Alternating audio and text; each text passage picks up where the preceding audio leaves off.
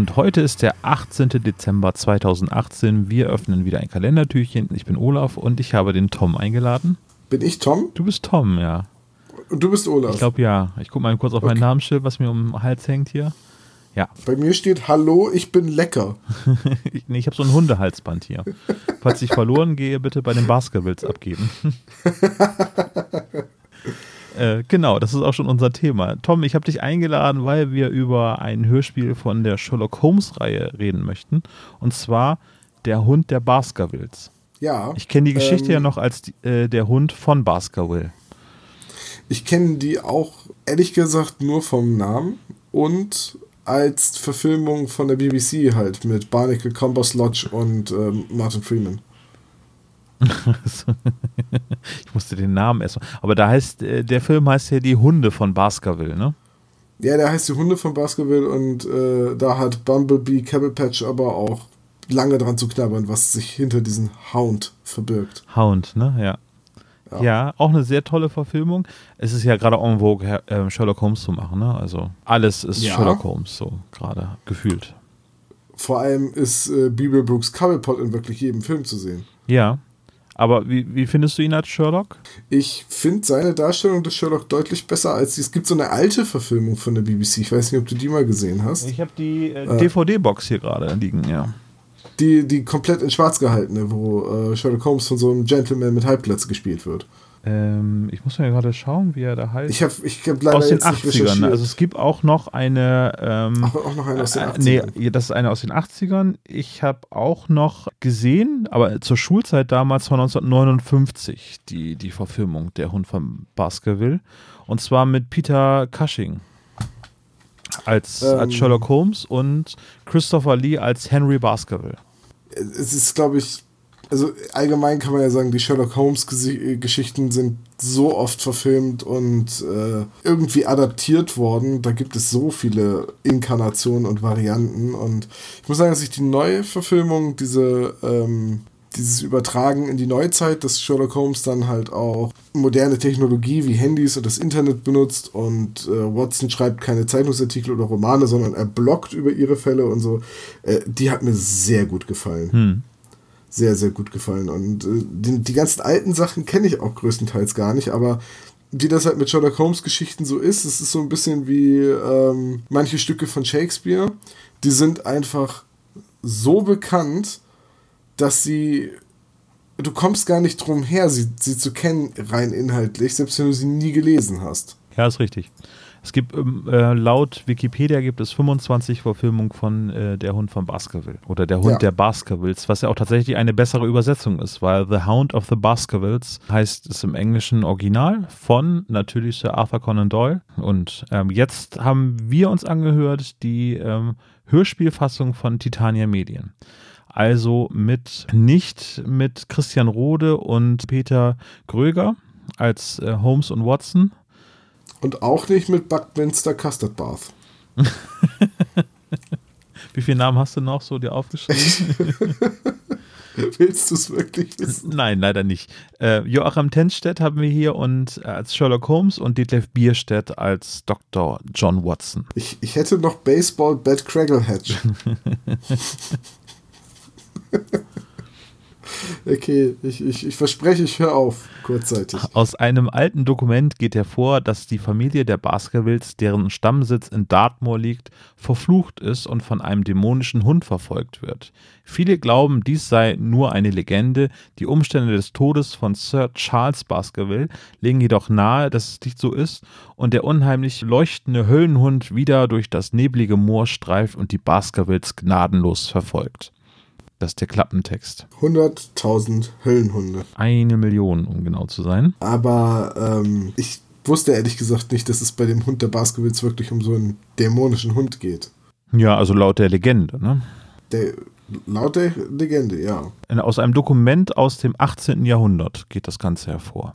Genau genommen könnte man sogar sagen von 1742. Richtig. Ja, ich habe sehr aufmerksam gehört. Ja.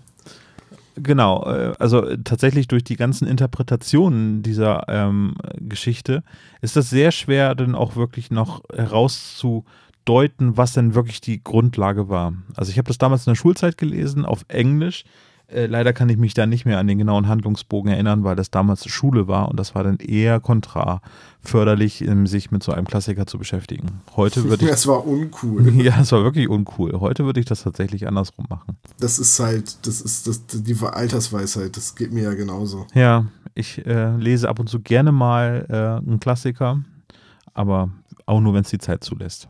Oder man hört eben das Hörspiel. Oder man hört das Hörspiel. Genau, also äh, wollen wir noch kurz über die Handlung eben sprechen. Also es geht eigentlich um einen Familienfluch der Baskervilles, ähm, dass äh, alle Baskervilles, die so nicht schicklich äh, der Gesellschaft gegenüber sind, dass die von diesem Höllenhund gejagt werden. Und eben zu Tode gehetzt werden sollen. Ja. Der Familienfluch geht auf einen Baskerville-Urahnen äh, zurück aus dem 17. Jahrhundert der quasi wie so ein Tyrann geherrscht hat und Frauen, die ihm nicht willig waren, zu Tode gehetzt hat äh, mit seinen Hunden etc. Und ja. Also insgesamt ein Tyrann und ein Scheusal war und dann wurde er verflucht und seitdem muss sich jeder Erbe der Baskervilles äh, vor diesem ja, Hound fürchten. Ja, richtig. Ja, und Sherlock Holmes und Watson nehmen, die, äh, nehmen den Fall an.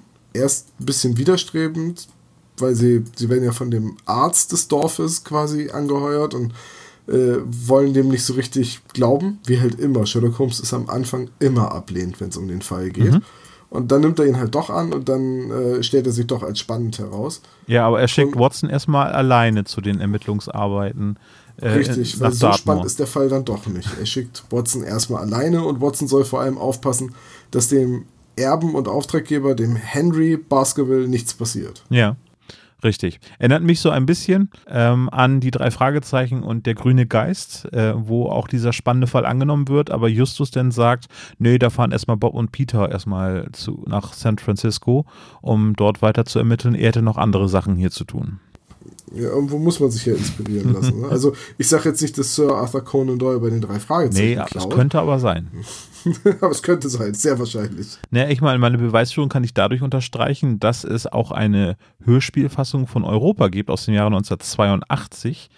Äh, Und die drei Fragezeichen sind älter. Richtig. Ja, definitiv. Heike Dine Körting hat das, äh, die Regie geführt. Peter Passetti war Sherlock Holmes und Joachim Wichmann war Watson. Und war die Musik nicht sogar von Bert Brack? Ja. Also Heike Dine Körting, Strich. Äh, Carsten Boden. Oder eben Andreas Beuermann. Ja. Ja. Ja. Wer weiß. Also, also es ist jedenfalls sehr wahrscheinlich, dass äh, Sir Arthur Conan Doyle sich bei den drei Fragezeichen hat inspirieren lassen, als er die Geschichte geschrieben hat. Ich habe ja als äh, Kind und Jugendlicher den Hund der Baskervilles immer mit dem Gespenst von Canterbury verwechselt. ist da so ähnlich. Es ist halt nur der, ist halt nur der Name, ne? Ja. Also das, das ist ein von drin. Ja. Und das beim anderen ist es ein der. Und ansonsten ist alles gleich. ja, auf jeden Fall ähm, geht es halt um diesen mysteriösen Hund, ähm, also das bedrohte Leben des einzigen Erbens der Baskervilles. Ja, also eigentlich über die Handlung würde ich gar nicht so viel sagen, äh, aber über das Sprecherensemble und die Produktion selber würde ich gerne mit dir kurz sprechen. Wie fandest du es denn? Ja, ähm, ich fand die Sprecherauswahl gut. Ich fand auch die, also die Qualität ist erstklassig vom, vom ganzen äh, Sounddesign und der Aufmachung her. Es ist äh, super toll. Ähm, anfangs fühlte ich mich jedoch von Detlef Bierstedt bisschen irritiert als Dr. Watson. Wieso? Weil Batman auf einmal Dr. Watson ist? Detlef Bierstedt ist Batman? Naja, es ist die Synchronstimme. Den, den Gag habe ich schon mit Ines gemacht. Er ist ja die Synchronstimme von George Clooney und George Clooney ist ja der Nippel-Batman. der Nippel-Batman. Ah, oh, ganz schreckliche Erinnerung an wirklich, wirklich furchtbare Batman-Verfilmungen. Ja.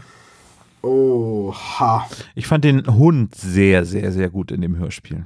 Ja, äh, warte, lass mich mal eben noch was zu Detlef Bierstedt sagen. Also lass mich erklären, warum mich ja, das gerne. irritiert hat. Und zwar, Detlef Bierstedt spricht ja in den äh, John Sinclair-Hörspielen den Bill Connolly. Richtig. Und damit ist die Stimme bei mir in erster Linie assoziiert. Also gar nicht so sehr mit George Clooney. Mhm. Ich sag mal, anfangs klingt, wie sage ich das, klingt Watson sehr verwirrt. Ist immer so, äh, äh, was? Äh, wie? Wo? Äh, oh, ha, also, äh, wenn Sie das sagen, Holmes, so, mm, ja, äh, äh, und das nimmt ab im Laufe des Hörspiels. Mhm. Aber anfangs habe ich gesagt, boah, da haben sie aber einen sehr ahnungslosen Dr. Watson inszeniert. Der hat ja auch schon ein paar Fälle eigentlich auf dem Buckel, ja. Ja, und äh, ja, gut, aber das ist ja je nach Inkarnation. Es gibt ja auch Formen, in denen ähm, der, äh, in dem Watson sehr kompetent ist oder schlagfertig. Ne? Mhm. Also jetzt nicht nur die Neuverfilmung von der BBC mit Martin Freeman und Bumbershack Crabblesnatch. ne? Da ist Watson ja ein sehr kompetenter Charakter, der Sherlock Holmes ständig Konter gibt mhm. und ihm wirklich an jeder Stelle auch mal auch regelrecht vorführt. Ne? Da, ist er, da, da fragst du dich manchmal, wer von den beiden ist eigentlich der Erwachsene, äh, also der Erwachsenere, weil Watson dann auch mal sehr fürsorglich ist so und, und genau weiß, was er machen muss, damit Holmes eben nicht in, seinen, in seine düsteren Gedanken abdriftet. Mhm. Und diese Inkarnation von Watson am Anfang wirkt wie, naja, so als hätte man den einmal zu oft mit dem Telefonbuch geprügelt. Hm. Der, wirkt, der wirkt sehr, sehr verwirrt. Das wird dann besser, gerade in der, in der langen Passage, in der er alleine in äh, Darkmoor heißt es, glaube ich. Ich finde, ne? da glänzt er ziemlich, ja. Da glänzt er dann ziemlich. Und äh, ab da hatte ich mich auch so dermaßen an Deadlift Bierstedt auf einmal als Watson gewöhnt, mhm. dass ich dann, als ich zum, um einen Vergleich zu haben, mal in, die, äh, in das Maritim-Hörspiel reingehört habe, mit, wie heißt der Gregor? Gröger heißt er. Gröger. Mit Nachnamen Moment. heißt er. Mit Nachnamen. Achso, wer ist mit Vornamen? Peter. Da war das P. Ich dachte, ja, ich habe es gerade durcheinander gekriegt. Jedenfalls Peter Gröger, äh, dass ich das ganz irritierend fand, wie da dann Watson klingt, weil da klingt Watson sehr alt. Ja, also Christian Rode und Peter Gröger waren zu der Zeit ja auch über 70 schon. Ja, ja, gut, das hört man den beiden aber an der Stelle auch an. Also ne, gerade Christian Rode, wenn man die Stimme aus den drei Fragezeichen-Hörspielen aus den frühen Folgen noch gewohnt ist. Bei der singenden Schlange zum Beispiel. Oder dem heimlichen Hehler war doch, glaube ich, auch bei, oder?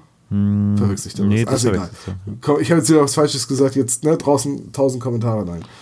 Aber was, was ich halt meine, ist halt, ähm, in der maritimen Hörspielfassung klingen die Charaktere so wie, wie sagt man so schön, sophisticated gentlemen, mhm. ne? mit so einem Elder Statesman-Image äh, und Gehabe. Und hier in dem Hörspiel wirken sie noch relativ jung, also da würde ich sie eher so auf 40 tippen. Ja. Aber wie gesagt, man muss sich daran gewöhnen, dass Watson anfangs sehr, sehr verwirrt rüberkommt. Nee, ich meine, er macht eine Deduktion aus den Geschehnissen, die ihm erklärt werden. Und äh, Sherlock Holmes ähm, in der Form eben von Joachim Tenstedt lässt ihn ja erstmal machen und lobt ihn dafür, was er alles so macht. Und am Ende sagt er, ja, alles ganz nett, aber alles war falsch. und deswegen schätze ich sie so, weil ihre oft falschen Gedanken mir dabei helfen, die richtigen zu haben. Richtig. So, ähm, ja, aber ich meine nicht nur in der Szene, ich meine auch so später. Also es wird wirklich erst besser, finde ich, in dem Augenblick, wo Watson wirklich ganz alleine ist und schon eine Weile in äh, Dartmoor, ich, Dartmoor, Dartmoor, Dartmoor, ne? Dartmoor, ja. Dartmoor äh, dann äh, recherchiert und arbeitet. Und ab da ist es super. Bis dahin musste ich mich an Watson ein bisschen gewöhnen. Mhm. Aber den, den Sherlock Holmes fand ich eigentlich von vornherein ziemlich ja. cool. Äh, der Rest der Sprecher ist auch sehr, sehr gut haben wir eben uns darüber unterhalten. Reinhild Schneider, eine recht bedeutende Rolle am Ende des Hörspiels dann hat. Die kennt man von ganz vielen Larry Brand Hörspielen, von den äh, Neon-Grusel-Geschichten von Europa. Also die ist ganz, ganz alt gedient bei Europa. Klingt leider heute ein bisschen älter als die junge Frau, die sie dort verkörpert in dieser äh, Hörspielrolle gerade. Aber mein Gott, wir hören uns Jugenddetektive an, die jenseits der 50 sind. Ja, du hast es vorhin schon gesagt, im Vorgespräch, und ich habe die ganze Zeit überlegt, ja, klingt die denn wirklich so alt? Also sie klingt jetzt vielleicht nicht unbedingt wie, weiß ich nicht, 19, Anfang 20, sondern eher so Mitte, äh, Mitte Ende 20. Ja. Was für eine alleinstehende Frau im viktorianischen England vielleicht ein bisschen alt ist, um noch auf, auf Kandidatensuche zu auf sein. Auf dem Markt ist, naja. Ne, äh, genau, um auf dem Markt zu sein, also nach alten Vorstellungen. Ähm, aber ich fand jetzt gar nicht, dass sie so alt klang. Nee. Also sie klingt auf jeden Fall nicht wie 70. Nee, genau. Wenn ich mit 70 noch so klinge, dann. Ja, äh, würde ich das auch so nehmen. Der hätte so eine ja. sehr feminine Stimme, aber. Du, kann ich mitleben. Äh, nee, aber ansonsten, das ist Jammern auf ganz hohem Niveau, weil mir, mir hat die ganze Vertonung von äh, Marc Gruppe wieder äh, produziert, der ich glaube, fast alles bei Titania Medien äh, eben aufnimmt, ganz, ganz toll gefallen. Ich finde es eine unheimlich schöne Stimmung. Es ist nicht gehetzt. Die Geschichte lässt sich Zeit, über zwei Stunden und zehn Minuten. Und ähnlich wie bei den Gruselkabinett-Hörspielen von Titania Medien habe ich hier auch so, ah, doch, ein, ein sehr schönes Gefühl, wenn ich das höre. So, so eine leichte Gänsehaut, wenn man den Hund heulen hört. Alles ganz, ganz toll. Ja, also von mir aus eine äh, vollständige Empfehlung für dieses Hörspiel und auch insgesamt für die ähm, Sherlock Holmes-Reihe von Titania Medien. Ja, also wer, wenn man der eine Chance gibt als Sherlock Holmes-Fan oder Kriminalfall interessierter, macht man auch meiner Meinung nach auf keinen Fall was falsch. Und man macht auf keinen Fall was falsch, wenn man unter diesem Adventskalendertürchen einen Kommentar schreibt auf unserer Seite mhm. mit einer korrekten E-Mail-Adresse, weil dann erhöht man eklatant die Chance, dieses Hörspiel zu gewinnen. Von null auf unendlich sozusagen. Und wenn, wenn ihr es gewinnt, würde ich sogar noch eine Autogrammkarte beipacken. Von Sherlock Holmes? Nein, von Bourgeoisie Schnaggesen. Ach so. ja, dem kann ich nichts hinzufügen. Dann, Tom, danke ich dir, dass du dir die Zeit genommen hast, mit mir diese Folge zu besprechen. Aber immer gerne. Muss ich dir jetzt immer noch was zu Weihnachten schenken? Mm, ja. Mist. Sehr gerne. Gut, dann schließen wir das 18. Kalendertürchen. Also ja, noch was, sechs. Genau, was es morgen gibt, wird wie immer nicht verraten. Genau. Macht's gut. Tschüss.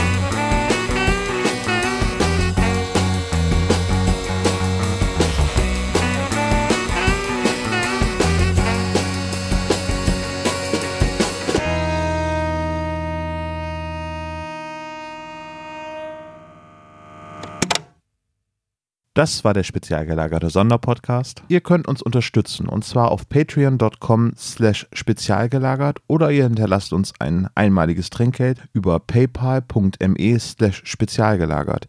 Dieser Podcast ist ein Hobbyprojekt und hat keine Verbindung zu Kosmos oder Europa. Wir danken Dr. Orgel, dass wir ihr Lied nicht kleinlich als unser Intro verwenden können und natürlich unserer Station Voice Heinz Kreinbaum. Ihr findet uns unter Instagram, Facebook, Twitter unter spezialgelagert oder bei YouTube YouTube als spezial gelagerter Sonderpodcast über Spotify, Deezer und iTunes. Hinterlasst uns doch gerne einen Gruß auf unseren Anrufbeantworter. Die Telefonnummer lautet 0421 175 43 43 0.